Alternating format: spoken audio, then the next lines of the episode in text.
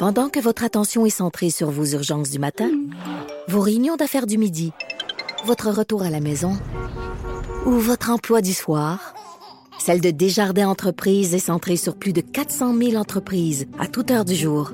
Grâce à notre connaissance des secteurs d'activité et à notre accompagnement spécialisé, nous aidons les entrepreneurs à relever chaque défi pour qu'ils puissent rester centrés sur ce qui compte, le développement de leur entreprise.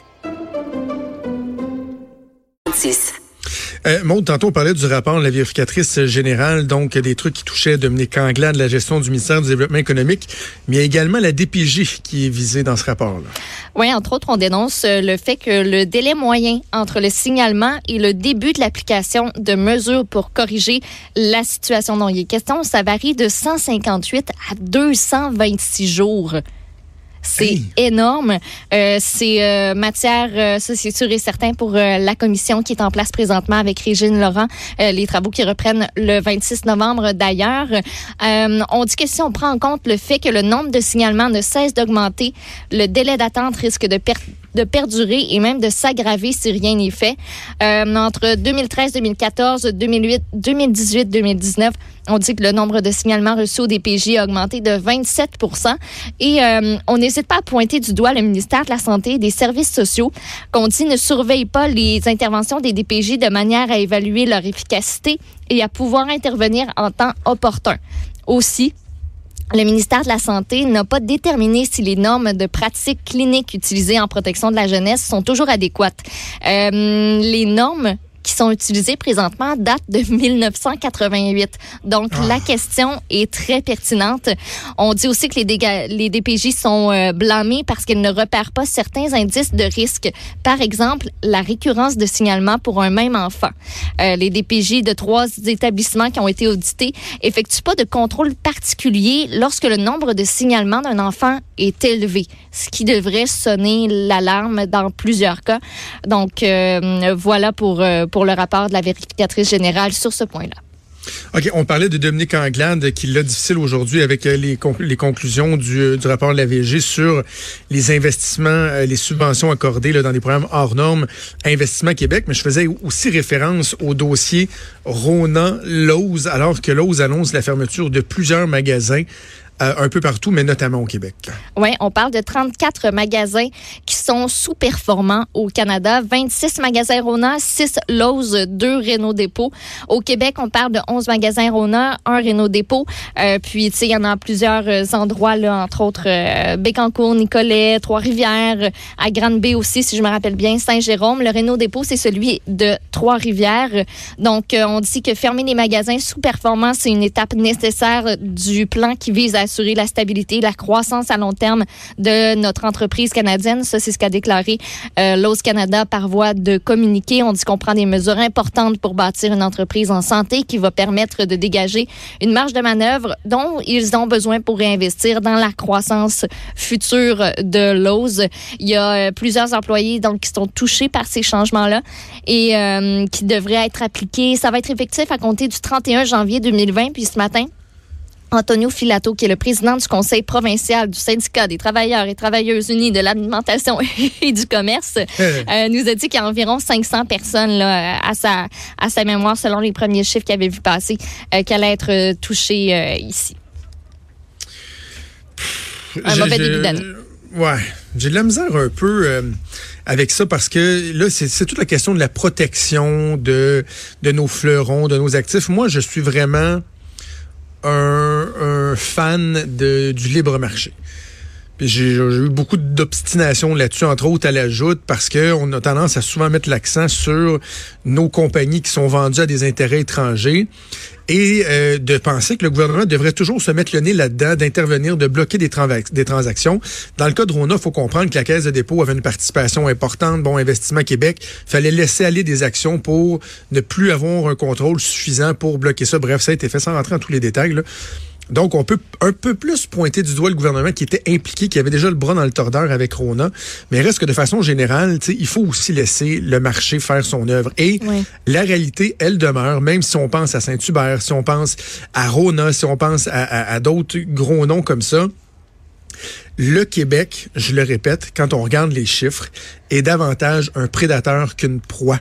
Lorsqu'on parle de transactions, on se porte acquéreur davantage, non seulement en termes d'entreprise, mais aussi sur la valeur, davantage d'entreprises étrangères euh, que le contraire. Donc, tu sais, il faut quand même être prudent à toujours vouloir aller se mettre le nez un peu partout. Mais dans le cas de Rona de Lowe's, ce qui choque, c'est qu'on a l'impression que Lowe's a brisé plusieurs promesses, plusieurs engagements. Et ça, c'est très, très, très frustrant.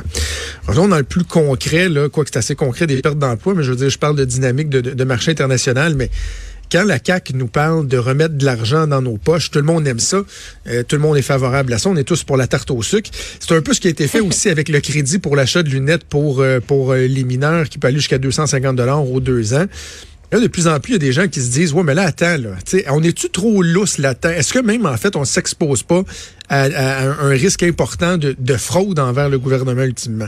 Oui, c'est depuis septembre dernier que les parents peuvent avoir ce remboursement-là, comme tu l'as dit, de 250 dollars par enfant qui ont besoin de lunettes ou encore de lentilles cornéennes. On a euh, dans le journal ce matin deux experts qui disent que c'est vraiment un bar ouvert pour les fraudeurs. C'est vraiment facile d'en passer une petite vite. Euh, donc, le formulaire de réclamation en ligne, tout ce que vous avez besoin, c'est euh, c'est d'assez peu, en fait. Un numéro de vécu du marchand et les numéros d'assurance maladie autant du parent que de l'enfant. Tu n'as pas besoin de facture ni de pièces justificatives. Donc, c'est vraiment facile, dit-on, d'obtenir le numéro de TVQ d'un optométriste. Euh, il y a des gens qui se font frauder pour des affaires pas mal plus compliquées que ça. C'est ce que, euh, entre autres, le Eric Parent, spécialiste en cybersécurité, a dit. C'est des informations qui sont vraiment toutes facile à trouver. Tu sais, un numéro d'assurance maladie, là, ben c'est facile à reconstruire. C'est ce qu'on dit. Il y a des parents malhonnêtes qui pourraient faire une réclamation sans nécessairement avoir acheté de lunettes une fois que tu as le numéro de TVQ entre les mains. Tu sais, si tu as trois enfants, là, tu te fais un bon 750 pièces assez facile. La solution, ce serait évidemment d'ajouter un petit contrôle supplémentaire qui est pas euh, pas nécessairement un irritant pour euh, pour les parents. Donc, obligé, par exemple, une photo euh, de la facture, c'est ce qu'on pourrait privilégier euh, de ce côté-là. Puis, en plus, moi, je savais pas ça. Savais-tu ça? des parents qui payent, par exemple, là, 170 dollars, puis tu veux avoir le crédit de 250 dollars, ben tu peux l'avoir. Fait que tu vas avoir un extra de 80 pièces en plus. Ben oui, et, ça, c'est ça, on en avait discuté il y a, je pense, dans les jours qui avaient suivi cette annonce-là, c'est parce que, et c'est complètement stupide, la ministre de la Santé, Daniel Mécan, a dit, oui, effectivement, on a décidé de pas faire de mécanisme de d'évaluation du montant réel payé versus le montant admissible de 250 dollars, parce que, de façon générale, souvent, de toute façon, ça coûte plus cher que 250 dollars par enfant. Et si on avait voulu faire des vérifications puis s'assurer que euh, si c'est 120 dollars que vous payez, ben c'est pas 200, 225 là, vous allez avoir 225, 250 250. C'est pas 250, vous allez avoir, c'est 120 ça aurait coûté trop cher au niveau administratif de mettre en place les effectifs qui vont vérifier bon ben vous vous avez vous, récoltez vous euh, vous avez payé tant bon on va vous rembourser tant et que c'est plus facile de rembourser 250 pièces à tout le monde. Donc tu sais ça va te coûter 80 pièces tu vas quand même avoir un Christy de gros chèque de 170 pièces de plus là ça n'a aucun espèce de bon sens. Même si ils disent que ça coûte plus cher de mettre en, place la formule administrative que de montants en trop qu'on va payer, là. C'est une question de principe, un moment donné. Voyons, le gouvernement qui fait des chèques au, monde, et là, en, plus, on apprend qu'il est vulnérable à la fraude. C'est n'importe quoi, là. Oui, depuis l'entrée en vigueur du programme, il y a plus de 25 000 remboursements qui ont été faits. Puis, le deux tiers des factures avaient une valeur supérieure à 250 le deuxième. Quand même. Quand même, là. C'est ben, déjà ça. Mais t'as déjà. en bas, là. Ah, ben, c'est ça. Fait que t'as le tiers auquel tu as remboursé, je sais pas combien, en extra que tu n'aurais pas nécessairement dû, là. Donc voilà. OK. Bref, euh, on va voir si le gouvernement va, euh, va apporter des correctifs euh, en ce sens-là, parce que c'est un peu, un peu ridicule. Là, tu sais, le, les payeurs de taxes que nous sommes trouvent qu'à un moment donné, c'est bien beau de payer pour des services, mais quand mm. on garoche notre argent par les fenêtres, c'est un peu ridicule. Puis juste faire l'ajout du de, la preuve, là, de, la, photo de la facture. Là. C'est pas grand-chose. C'est rien.